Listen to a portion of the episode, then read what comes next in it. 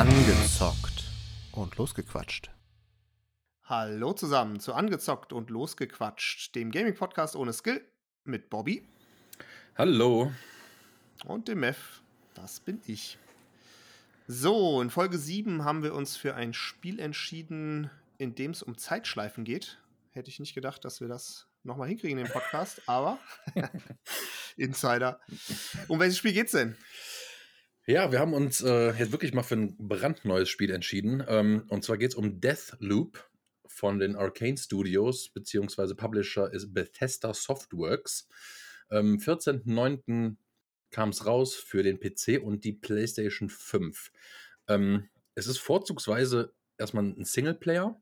Den Multiplayer-Aspekt, den äh, sprechen wir nachher mit Sicherheit nochmal an. Ja, worum geht's? Man, man, man spielt, ähm, also ich gehe einfach mal in meine erste Grundanalyse.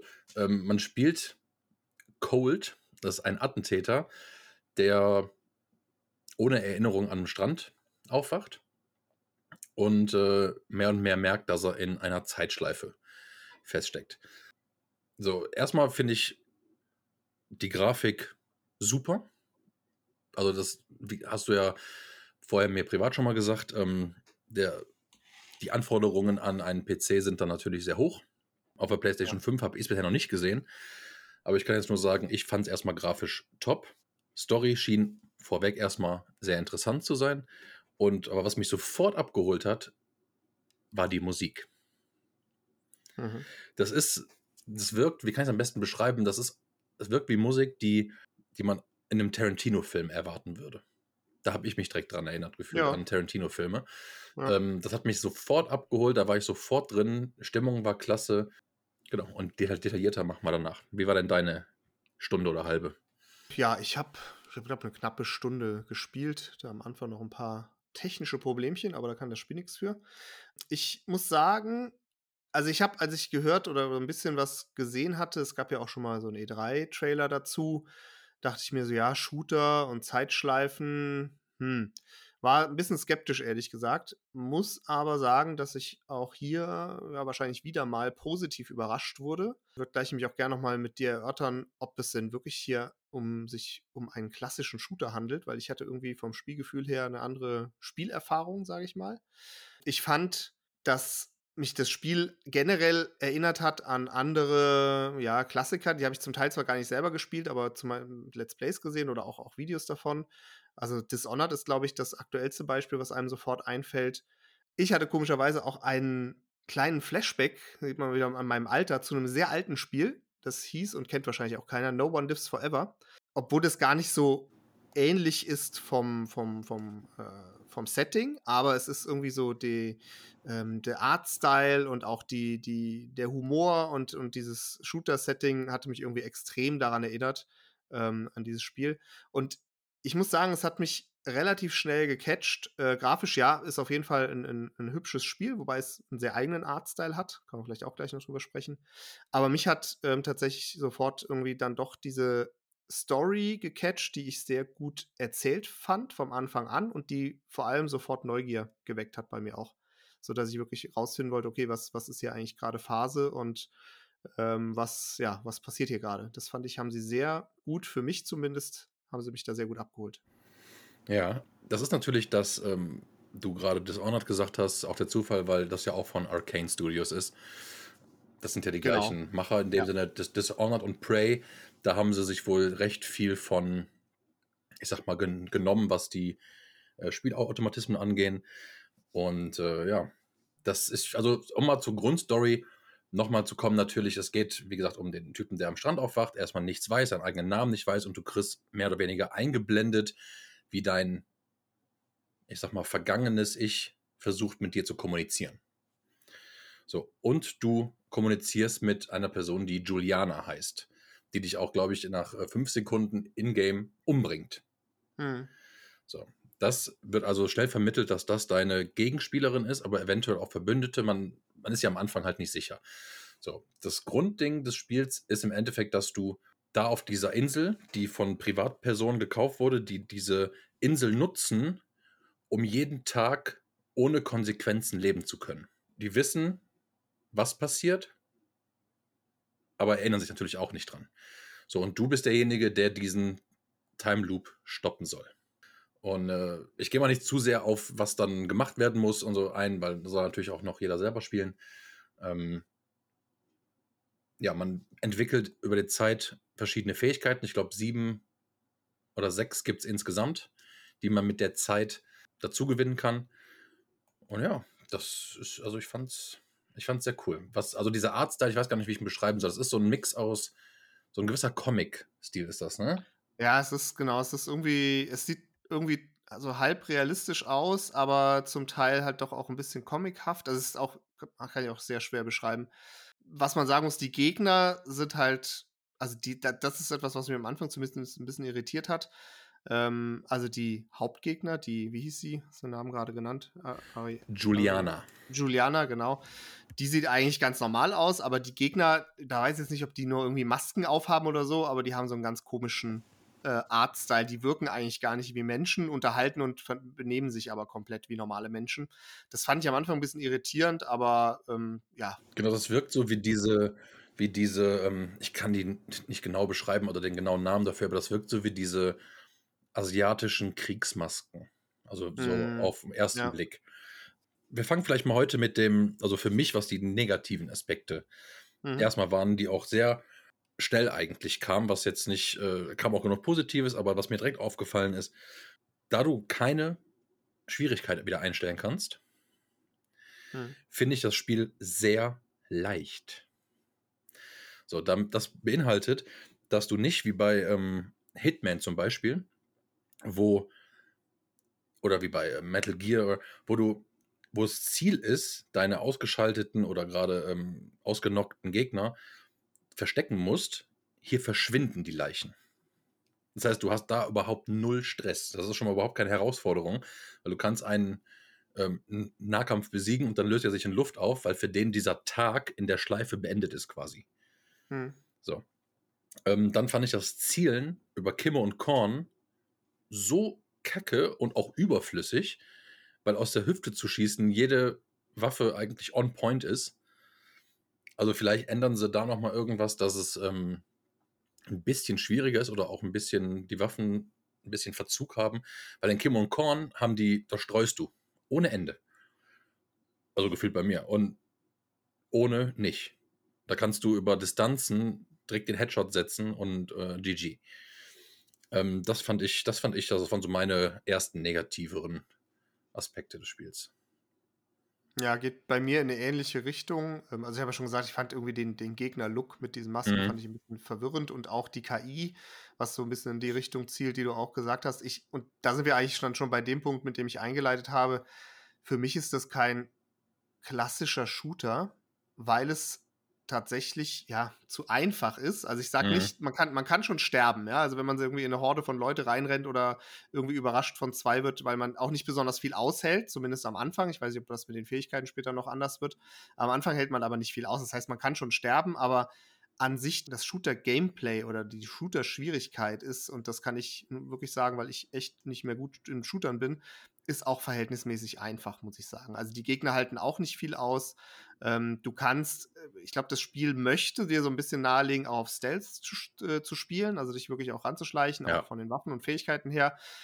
Aber es ist halt so, wenn es nicht klappt, äh, kriegst du dich zumindest auch immer ganz gut durchgeballert. Und das weiß ich gar nicht. Also, ich glaube, ich finde es gut, aber nicht unter dem Aspekt, weil ich das Spiel als einen Shooter sehe, sondern weil ich eben für mich irgendwie ist es eher so ein, ein ja, ein Action-Storytelling-Spiel, nenne ich es jetzt mal. Also ich glaube, es geht schon sehr viel darum, die Story zu erkunden, die Story zu erfahren, viele ja. Dinge auch, auch irgendwie zu erkunden. Und deswegen finde ich das persönlich gar nicht so schlimm, dass der Shooter-Teil vielleicht ein bisschen einfacher ist, auch mit den, mit den Fähigkeiten, die du dann später bekommst.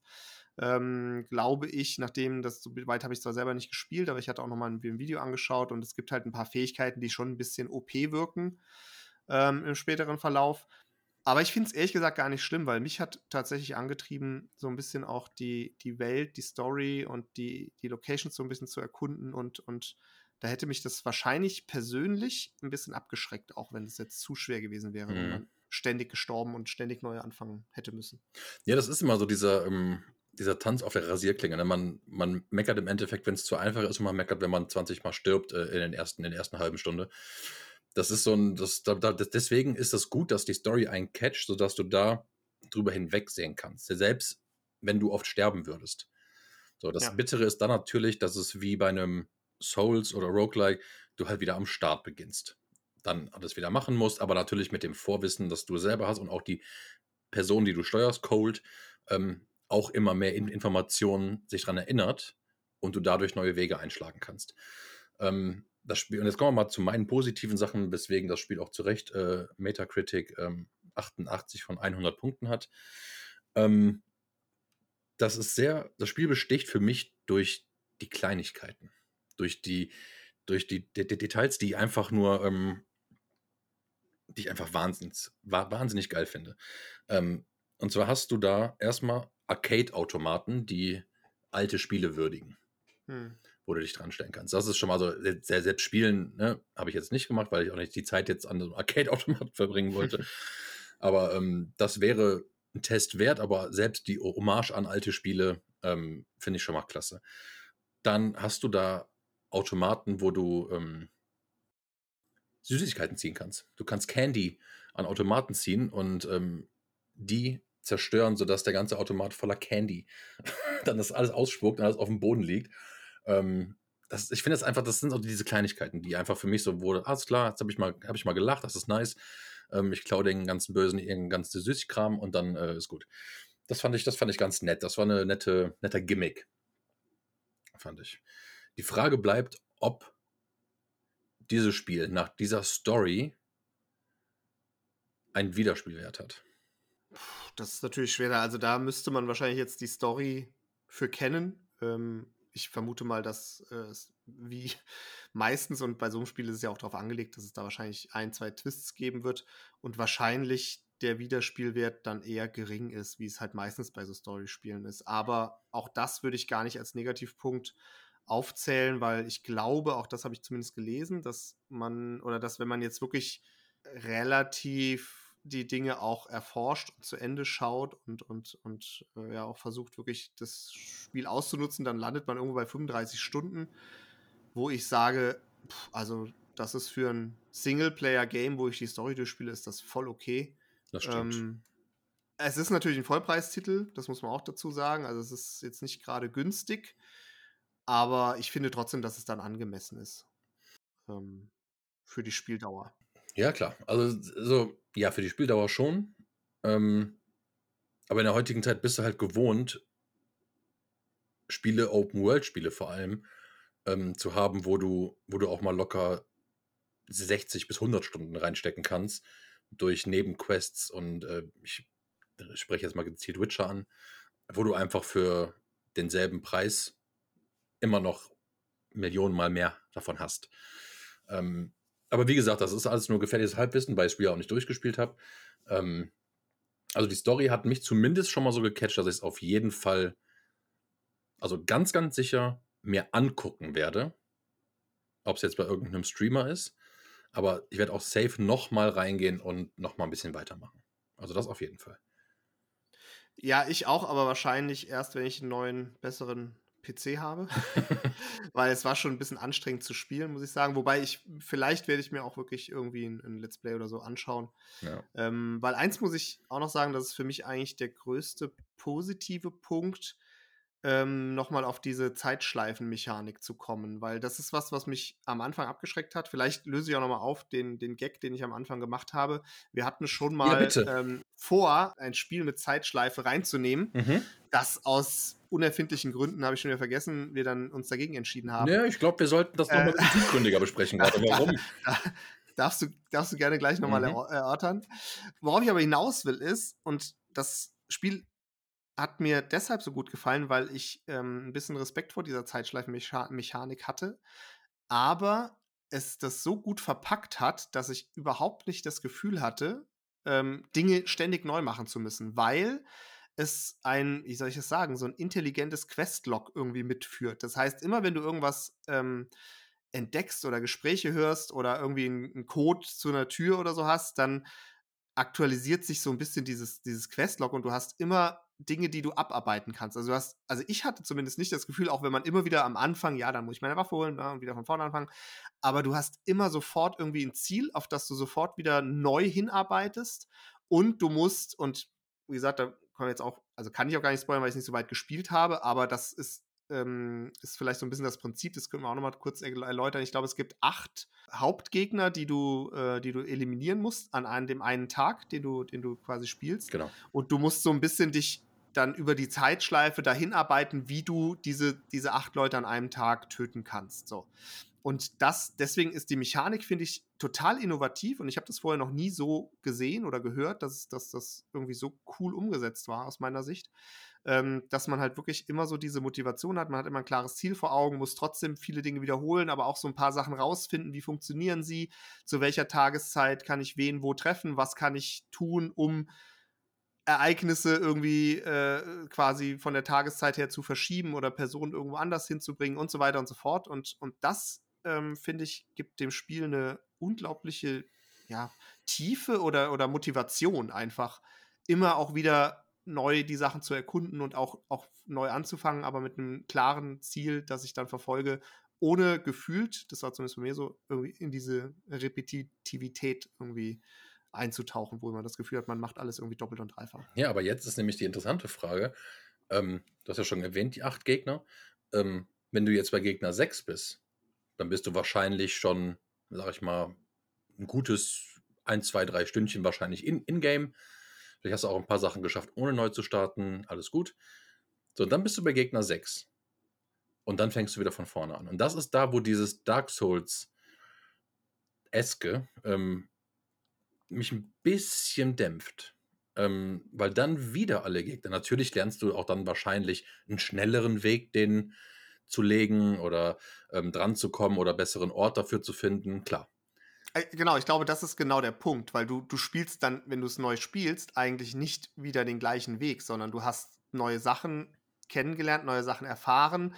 Äh, du kannst äh, auch Dinge, Ereignisse auslösen, um dann dafür zu sorgen, dass, dass die Gegner Woanders zu einer anderen sind, Zeit ja. woanders sind. Mhm. Und das ist ja, das ist so ein bisschen das, was du, glaube ich, auch austüfteln musst im Spiel, nämlich die Konstellation so herzustellen, dass du in der Lage bist, an diesem einen Tag diese acht auch wirklich alle zu erledigen. Und das hat für mich zumindest in der Zeit, klar, ich habe es natürlich nicht lange gespielt, aber ähm, ich habe schon das Gefühl, dass, dass diese Mechanik da helfen kann, eben dieses, dieses Gefühl irgendwie, irgendwie so ein bisschen zu unterdrücken oder, oder dem entgegenzuwirken. Aber klar, kann man natürlich erst dann was zu sagen, wenn man es wirklich wahrscheinlich mal irgendwie, keine Ahnung, über zehn Stunden oder so gespielt hat. Weil man muss dazu auch sagen, ein Time Loop hat kein Zeitlimit. Also du kannst da jetzt natürlich äh, acht Stunden in dem einen Run verbringen, wo nicht irgendwann gesagt wird, ja, jetzt ist aber der Tag vorbei gerade. Ähm, also so ist es nicht. Also du kannst wirklich, der Loop endet, entweder du hast es geschafft oder du stirbst. Genau, die Mechanik dahinter finde ich eigentlich auch ganz spannend gelöst. Es ist so, dass du, ich glaube, vier Tageszeiten hast, also irgendwie morgens, mittags, abends, nachts oder so. So interpretiere ich es zumindest. Ich habe es noch nicht bis in die letzte geschafft gehabt, aber ähm, das ist, glaube ich, die Mechanik dahinter. Und wenn du innerhalb einer Tageszeit an einer Location bist, also an einem, äh, an einem äh, Ort, der halt in sich geschlossen ist, dann vergeht die Zeit nicht. Also du kannst halt quasi vier Locations am Tag, glaube ich, dann äh, zu vier Locations gehen, weil immer wenn du zurückgehst aus der Location und in eine andere wechselst, dann geht die Tageszeit, setzt sich dann quasi vor. Aber innerhalb der Location läuft die Zeit nicht. Genau, also mit dem Progress des Spiels ähm, geht auch der Progress vom Tag weiter. Genau. Dann kommen wir mal zu dem Multiplayer-Aspekt. Mhm. Das, was ich gelesen habe, ich eigentlich recht spannend fand.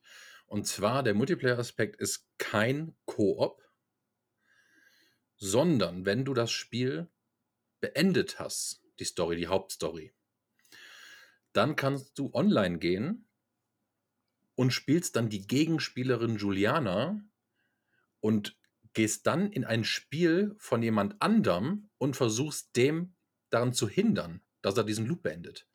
Hm. Und das finde ich, das finde ich erstmal geil. Also die Idee ist, ist geil.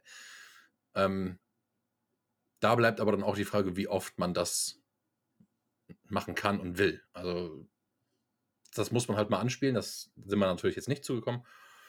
Ähm, das wird man mit Sicherheit irgendwann mal online sehen. Aber ich fand es zumindest mal höchst interessant. Also ich sag mal so, ich finde die Idee auch erfrischend und innovativ, aber ich hätte null Bock drauf. Weder auf die eine noch auf die andere Sache. Ähm, du kannst es, glaube ich, zum Glück einstellen, weil du dich online stellen musst, damit Genau. das dann äh, passiert. Und ich hätte schon gar keinen Bock drauf, dass mich dann da irgendwelche Tryharder äh, ständig, ständig killen und ich wieder von vorne anfangen muss. Also da, da hätte das hätte ich überhaupt keinen Bock drauf. Und andersrum glaube ich auch nicht, irgendwie anderen Leuten dann, keine Ahnung, da das Spiel zu vermiesen, würde mir, glaube ich, kaum, also erstens würde ich es nicht schaffen, weil ich zu schlecht bin und zweitens äh, auch keine Motivation geben, das überhaupt zu tun. Aber die Idee ist schon interessant oder nett, da gebe ich dir recht. Für mich ist sie, glaube ich, nix. Ja, das ist halt der, der Feind von jedem Casual Gamer, ist halt der Tryharder. Das ist absolut recht. ähm, das ist richtig. Also ich würde jetzt nicht unterschreiben, dass ich nicht Spaß hätte, einem anderen Kerl oder Mädel den Tag zu versauen. Aber ja, Also nicht in so also wir spielen ja auch Online-Spiele, also da, da ist ja klar, oder, oder Multiplayer-Spiele. Ja. es geht. Ich finde aber, diese, also für mich persönlich ist es einfach so, dass für mich ist das ein klassisches Singleplayer-Game. Genau. Weil es eben so eine storylastige Geschichte ist, die ich dann, so wie, wie es halt früher auch mit Shootern war, als Shooter nicht immer schon Multiplayer waren, sondern Shooter waren früher auch Singleplayer-Games, die du halt einfach durchgespielt hast. Und das ist für mich das Spiel und da passt für mich irgendwie so ein, so ein Multiplayer-Aspekt irgendwie nicht rein. Genau, also für mich ist es auch größtenteils, also klar, mich juckt einfach nur jetzt gerade die Story. Wenn ich die weiß, dann weiß ich die und dann ist es auch gut. Also ich muss danach nicht versuchen, das drei Stunden kürzer hinzukriegen ähm, oder schneller. Ähm, das das brauche ich nicht. Das äh, war auch noch nie mein, mein Ziel bei irgendeinem Spiel, das irgendwie besser oder wenn ich wenn ich es durch habe, habe ich es durch. Wenn die Story geil ist, umso besser. Ähm, und das ist, das ist, glaube ich, was, wo du natürlich sagst, wenn das jetzt ein 15-Stunden-Spiel wäre, wird sich der Vollpreis schon wieder nicht mehr lohnen. So, also finde ich. Mhm. Ähm, das haben wir jetzt äh, bei dem zweiten, äh, wie heißt das hier, Miles Morales, das Spider-Man, was ein ähm, mehr oder weniger Vollpreis war, glaube ich, 40, 50 Euro. Ähm, und so hat es, glaube ich, acht oder zehn Stunden. Also das ist natürlich dann, ich sag's mal vorsichtig, frech. Da musste ich halt einfach das, das Thema Marvel oder so interessieren, damit du da auch wirklich sagst, alles klar, die Zeit ist mir da egal, ich spiel's um, um des Spiels willen. So, das ist bei einem neuen, bei einer neuen Idee, wie das Spiel es jetzt zeigt, natürlich ein bisschen was anderes. Zumal du bei Miles Morales ja auch sogar, ich meine, klar, du hast eine andere Story, aber du hast zumindest die gleiche Spielwelt ja auch gehabt. Genau. Das heißt, selbst da hast du, wenn du den ersten Teil gespielt hast, nichts Neues. Hier hast du eine, finde ich, wirklich sehr umfangreiche Spielwelt, wo jede Location, ich glaube, acht oder so gibt's.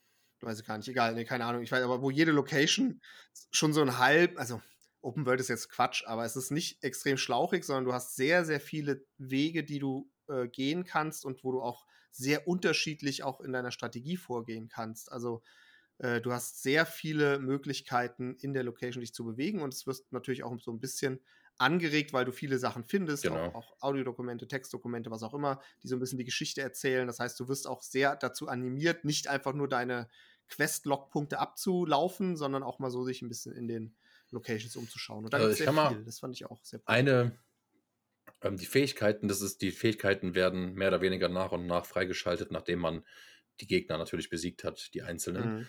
Ähm, und die letzte Fähigkeit wird aber erst freigeschaltet, nachdem ähm, du die letzten Gegner besiegt hast. Das heißt, die letzte Fähigkeit ist eigentlich dazu da, dass du noch einen Run startest mit dieser Fähigkeit. So, ähm, und diese letzte Fähigkeit okay. ist, ist die einzige, die ich mal vorlesen werde, was das beinhaltet. Die letzte Fähigkeit ist, werden mehrere Gegner im Wirkungskreis der Fähigkeit markiert, sind diese miteinander verbunden. Wird einer davon getötet, erleiden alle verbundenen Feinde Mhm. das gleiche Schicksal. Ja, genau. Das ist ja Nexus oder wie das Ding heißt. Ne? Genau, genau, das ist Nexus. Das habe ich nämlich in dem, in dem Video auch äh, gesehen gehabt und das war auch das The Ding, wo ich mir gedacht habe, okay, das, das sieht extrem OP aus. Ähm, aber wenn, das wusste ich nämlich gar nicht, wenn das die letzte Fähigkeit ist, die man bekommt, dann ist das, finde ich, wieder ein bisschen zu relativieren. Dann, ja. Genau, aber das, das Spiel oder diese Fähigkeit, die schreit doch danach, dass die Entwickler gesagt haben, alles klar, diese Fähigkeit ist für die, die daraus einen Speedrun machen wollen. Ja, also ich generell, auch mit diesem Level-Design, glaube ich, könnte das gar nicht so unspannend aus, aus Speedrun-Sicht sein, das Spiel. Ähm, kann ich Genau. mir vorstellen, dass man da sehr viel abkürzen und sehr viel optimieren auch kann. Weil man halt viele Möglichkeiten hat, irgendwie ans Ziel zu kommen. Und wie gesagt, man muss Mhm. ja äh, diese Konstellation irgendwie herstellen, überhaupt äh, die, die alle äh, töten zu können. Und, und ich glaube, wenn man da viel Vorwissen hat, dann kann man da auch bei einem Speedrun wahrscheinlich äh, sehr viel Zeit rausholen. Also das ist auch nochmal ein spannender Aspekt auf jeden Fall. Ja. Ja gut, dann wie ist denn deine Bewertung? Also, meine Bewertung. Ich muss sagen, mich hat das Spiel wirklich gepackt und, und ähm, super positiv überrascht. Und eigentlich hatte ich mir überlegt, eine 3 von 4 zu geben. Ich würde aber, habe ich mir eigentlich gerade so ein bisschen überlegt, ähm, sogar mich ein bisschen aus dem Fenster lehnen und sagen, was ich im Moment einfach für ein Gefühl habe und glaube, nämlich dass diese Zeitschleifenmechanik so gut und so innovativ umgesetzt ist, wie ich es bisher eigentlich noch nicht wahrgenommen habe.